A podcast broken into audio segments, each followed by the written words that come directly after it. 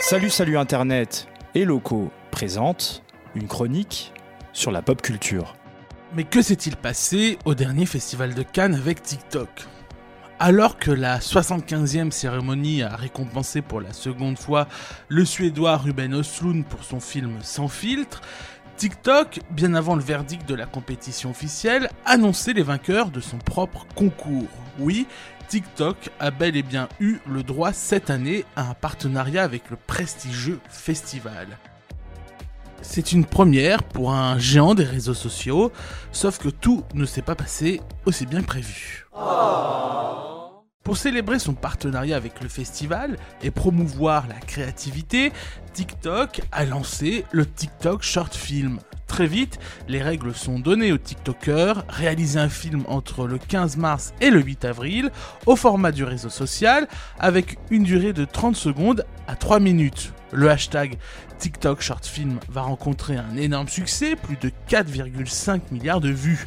Les utilisateurs inspirés ont relevé le défi, plus de 70 000 vidéos proposées à une présélection où finalement qu'une centaine de vidéos ont été retenues.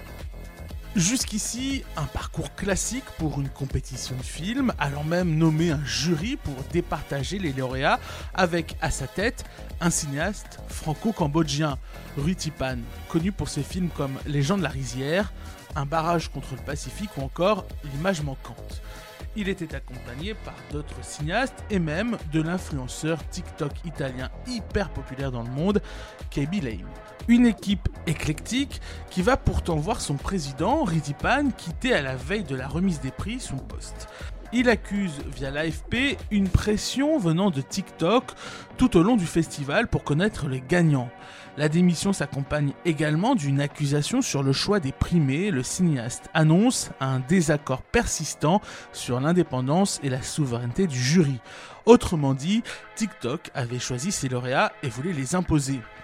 La polémique va faire rire tout le festival, car pour sa première, le réseau social chinois est associé à une forme de censure. Finalement, le géant du numérique va apaiser tout le monde et redonner toute sa liberté au président qui réintègre au dernier moment le jury le 20 mai pour récompenser 4 très beaux TikTok. Mais trop tard, le bad buzz est le véritable gagnant.